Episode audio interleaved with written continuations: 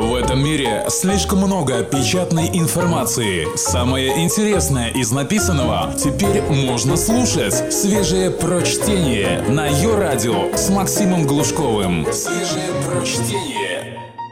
Всем привет! Сегодняшний текст – некий отголосок Дня Победы.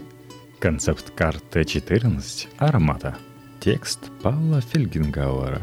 И весьма читаемый текст. Уже более 200 тысяч просмотров – что представляет из себя новейший образец наступательной российской военной техники, а также история отечественного и зарубежного танкостроения. На параде 9 мая в Москве маршировали, гремя железными набойками по брусчатке, десятки батальонных колонн коробок – в том числе коробка юных девушек в белых бантах и экзотические индийские гренадеры в традиционной парадной полковой униформе времен Британской империи. Над центром города прилетело 143 летательных аппарата, а по улицам проехало без малого 200 единиц всякой военной техники, в том числе новые БТР, БМП, самоходки и разные ракеты – но все внимание было, конечно, сосредоточено на танке Т-14, на универсальной гусеничной платформы «Армата». Танки — это секси, это квинтэссенция настырного наступательного начала с нагло торчащей длинной пушкой. Трудно земле ощутить отличие Су-30 от Су-35, но другое дело — новый танк с навороченной угловатой башней и хищно заостренной лобовой броней — со времени изобретения в Первую мировую войну танки были всегда на острие любой военной кампании. В ближневосточных песках, в донецких степях, в кавказских и афганских горах. И везде потом оставались обгорелые, быстро ржавеющие остовы бронетехники советского образца, разных модификаций с характерно оторванной башней. Много сегодня снимков из Донбасса – сгоревший украинский Т-64 или российский Т-72 со скособоченной или улетевшей в кусты башней. Это при попадании сдетонировал боекомплект снарядов и зарядных гильз с порохом в автомате заряжания в обитаемом боевом отсеке машины. Экипаж разорван в клочья или сгорел. Иногда может выжить механик-водитель. Машина восстановлению не подлежит. Американцы и израильтяне – Подбитые машины всегда эвакуируют и снова ставят строй. Еврейский Цахал по ходу войны 2006 года эвакуировал и вновь поставил строй до 90% подбитых в Южном Ливане танков Меркава. Потери среди иностранных танкистов также умерены и не бывает мгновенной детонации в обитаемом боевом отсеке – нет автомата заряжания пушки, снаряды уложены изолированно за скользящей бронезаслонкой в контейнерах с вышибной панелью. Заряжающий достает нужный снаряд из укладки, досылает ствол, и заслонка закрывается. В случае детонации снарядов при попадании вылетает панель в контейнере с боеукладкой, и ударная волна рассеивается снаружи, не разрывает танк изнутри, как российский Т-72 или Т-80 или новейший Т-90 или украинский Т-64. В 60-е годы в СССР при разработке нынешнего поколения бронетехники пошли, как теперь понятно, по принципиально неверному пути. Создали танки с автоматом заряжания и уменьшенным до трех человек экипажем. Сравнительно легкие, до 46 тонн, приземистые и подвижные с мощной пушкой – то, что броня слабовата и боекомплект нередко детонирует от первого попадания, безвозвратно губя экипаж и машину, так на то и война. Типа бабы новых нарожают. Модернизированные, но сравнительно недорогие российские и украинские танки сегодня популярны в странах третьего мира с высокой рождаемостью. Но у нас ситуация другая. И даже начальство поняло, что надо делать что-то принципиально новое – Выпуск Т-72 и Т-80 был прекращен. Модернизация Т-90 только удорожала конструкцию, но принципиально не устраняла коренные конструктивные недостатки. Из этой нужды и родился Т-14 «Армата». Благородная цель – спасти экипаж решена в Т-14 радикально. Всех трех человек засунули в отдельную бронекапсулу в лобовой части корпуса – а центральный боевой отсек машины с автоматом заряжания и орудием в башне сделали необитаемым. Если там рванет, то люди должны уцелеть. Командир сидит не в башне, а перед ней в корпусе. И, не высунувшись в люк, ни через триплексы, ничего толком увидеть не может. Поэтому корпус и башня Т-14 насыщены всякими датчиками, видеокамерами и сенсорами. Есть радар с лазированной решеткой, как у современного истребителя, который, как утверждает, способен одновременно контролировать до 40 наземных и 25 воздушных целей в радиусе до 100 километров – на дисплеях экипаж, прежде всего командир, должен видеть всю обстановку вокруг на 360 градусов и ночью, и в любую погоду. Т-14 предназначен для ведения так называемой сетоцентрической войны, обмениваться оперативными разведданными с другими танками и вышестоящими штабами, получать информацию об обстановке и о целях от дронов-беспилотников, от разведспутников и наземных наблюдателей – Бортовая информационно-управляющая система BIOS доводит интегрированную информацию об обстановке, целях и поступающих приказах до экипажа. Через BIOS ведется огонь и выбирается вид боеприпаса для выстрела. Обитаемая бронекапсула покрыта многослойной броней. Есть встроенная динамическая защита и, как утверждает на испытаниях, лобовая проекция корпуса выдержала обстрел всеми возможными снарядами. Кроме того, у Т-14 принципиально новая активная защита. Специальные мортиры системы «Афганит», тоже управляемые БИОС, автоматически выстреливает ударные ядра и уничтожает выявленные радаром вражеские противотанковые снаряды. Расстояние перехвата до 200 метров. Вся эта красота, конечно, еще не боевая машина, а прототип. Предстоят госиспытания, но президент Владимир Путин в Сочи уже высказался – эта техника сухопутных войск была впервые показана на параде. Ее тактико-технические характеристики заметно превосходят зарубежные аналоги. Нужно в кратчайшие сроки завершить все испытания и переходить к серийному выпуску. Речь идет об очень существенной программе практически полного танкового перевооружения бригад постоянной готовности. Есть даже планы выпустить до 2300 новых танков до 2020 года. Только свежее прочтение на Йо-Радио. Точная цена одного Т-14 не публикуется. Известно только, что она очень большая. С учетом того, что на Т-14 стоят самолетного типа радар, всякие сенсоры и примочки, цена, наверное, будет сравнима с ценой современного самолета, либо вертолета. И во много раз выше, чем у Т-90 или у самых современных западных танков – может даже десяток другой миллионов долларов, то есть где-то до одного миллиарда рублей за штуку. Соответственно, программа только танкового перевооружения будет стоить триллионы рублей, что, конечно, в случае реализации станет грандиозным бизнес-успехом для Урал-вагонзавода, на котором большая часть работников сейчас отправлена в вынужденный отпуск из-за резкого падения спроса на вагоны. Альфа-банк требует немедленного возврата кредита, угрожая банкротством всему холдингу. Россия – единственная страна в мире, где сегодня сохранились отдельные железнодорожные войска, поскольку именно железная дорога обеспечивает стратегическую мобильность, доставку войск, включая танки к месту боя. Максимальный вес и габариты любого отечественного танка и другой техники сухопутных войск ограничены требованиями РЖД по нагрузке на одну ЖД-платформу – меньше 50 тонн. Чтобы как-то усилить броню, наши танки старались сделать максимально маленькими, безжалостно сокращая все, включая отсек экипажа, что у Т-14 «Армата» доведено до крайности, до бронекапсулы, в которой экипаж уложен как сардины в банку. Современные западные израильские танки намного просторнее и удобнее. В танке Меркава, например, сзади есть даже десантное отделение, как в БМП – Израильский полковник ростом 196 сантиметров рассказывал, что нередко спал в десантном отделении Меркава во время Ливанской войны. В достаточно просторных западных танках экипаж в бою одет в индивидуальную броню, которая защищает от осколков при поражении машины и повышает шансы выжить при эвакуации под огнем.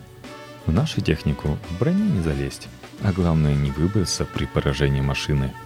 Плохая эргономика давняя русская традиция, исходящая из того, что служба — это тягота. Но в Т-14 и это, похоже, довели до предела. 7 мая во время генеральной репетиции парада танк Т-14 «Армата» мертво и надолго стал на Красной площади прямо напротив мавзолея. С машиной, кстати, все было в порядке. Отказал механик-водитель. Его заменил специалист Уралвагонзавода. Завел и увел танк. В дико сдавленном и неудобном внутреннем объеме наших танков экипаж быстро теряет способность адекватно управлять техникой, что очевидно случилось на Красной площади – в бою вставший танк. Танк потерянный. Во время парада танкисты хотя бы высовывались из люков Т-14, но это для парада. В боевой обстановке надо будет все время осматриваться в дисплее в запертой консервной банке, бронекапсуле, без надежды на смену и отдых. У Т-14 та же гладкоствольная 125 миллиметровая танковая пушка, совмещенная с автоматом заряжания – что ставится с некоторыми модернизациями на все отечественные танки уже 45 лет. Через ствол пушки можно стрелять управляемым снарядом «ПТУР» с лазерным наведением и прицельной дальностью до 5 километров, что должно было дать решающее превосходство над американскими «Абрамсами» и немецкими «Леопардами», у которых снаряд пушки 120 мм бьет прицельно только на 2 километра – Правда, в густонаселенной Европе, где лет 30-40 назад предполагались основные танковые битвы будущей большой войны, мало открытых равнин, и танковые дуэли на дистанциях более двух километров практически невозможны. Тем не менее, на Западе последовательно модернизировали свой танковый парк – Существенно укрепляя броню, устанавливали БИУС и создали более могущественные бронебойные подкалиберные снаряды БПС. В результате сегодня российские советские танковые ПТУР «Инвар» и «Зенит» с тандемными кумулятивными БЧ, а также БПС «Манго», «Ван», «Свинец» практически не в состоянии пробить лобовую броню современных западных танков. Приходится заходить сбоку то же время современная западная БПС калибра 120 мм пробивает любую отечественную броню на расстоянии в 2 км. Заявление о том, что лобовая броня Т-14 «Армата» будто бы непробиваемая, все-таки бравада. В нашем арсенале просто нет БПС, чтобы провести достоверные испытания с уровнем ударной мощи, сравнимой с американскими или немецкими БПС. Заряжание отечественной 125 миллиметровой танковой пушки раздельное. Сначала лента автомата подает снаряд, потом ствол досылается гильза с порохом. Для ПТУР вышибной заряд. Раздельное заряжание упростило конструкцию автомата, но наложило жесткие ограничения на линейную длину снаряда, как БПС, так и тандемного кумулятивного, что сыграло с отечественным танкостроением злую шутку. Танковая броня существенно укрепилась, и на Западе увеличили могущество своих БПС, в том числе за счет более массивного и удлиненного высокопрочного бронебойного штыря. Унитарный танковый выстрел западной танковой 120 миллиметровой пушки, в котором снаряд и боевой заряд, как в оружейном патроне, позволяет существенно удлинить штырь БПС без существенного общего удлинения конструкции. В России так и остались в тупике со старым, слишком коротким и слабым манго. Естественно, вины Уралвагонзавода в том нет. Не они создают танковые снаряды или композицию брони. Им пришлось ставить на Т-14 то, что есть в производстве. В результате, как это регулярно выходит в России, появляется не танк будущего, а нечто, где на одной платформе неуместно слиты передовые и отсталые технологии – Типичная российская химера, навороченная, дико дорогая и в целом бесполезная. Вроде обанкротившейся Маруси для Формулы-1. Основная стратегическая цель почти всех подобных инноваций – освоение бюджета. Т-14 «Армата» создан типа для сеттенцентрической войны, но реально для нее пока ничего практически больше в стране нет. И не ясно, когда появится.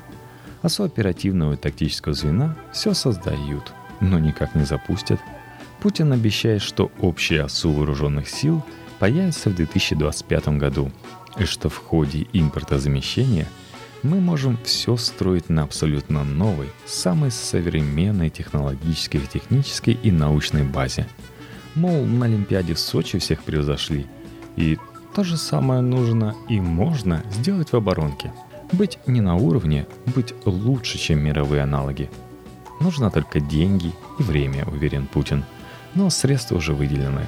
Осталось только выдержать намеченный график, и Россия всех превзойдет, как, например, с танком Т-14 «Армата», которого и вправду нет аналогов и вряд ли появится.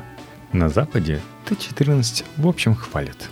Там тоже голодный ВПК, а возрождение российской угрозы – хороший аргумент для лоббирования бюджетных ассигнований. Только новое поколение танков вряд ли кто станет делать. Обойдутся дальнейшей модернизации, а в будущем, наверное, сразу перейдут от нынешних обитаемых танков к разнородным сухопутным бронированным боевым дронам, у которых сменные экипажи, в том числе и женщин, будут далеко от поля боя попивать кофе в удобной позе с относительно чистым воздухом и воевать на дисплеях без всяких бронекапсул.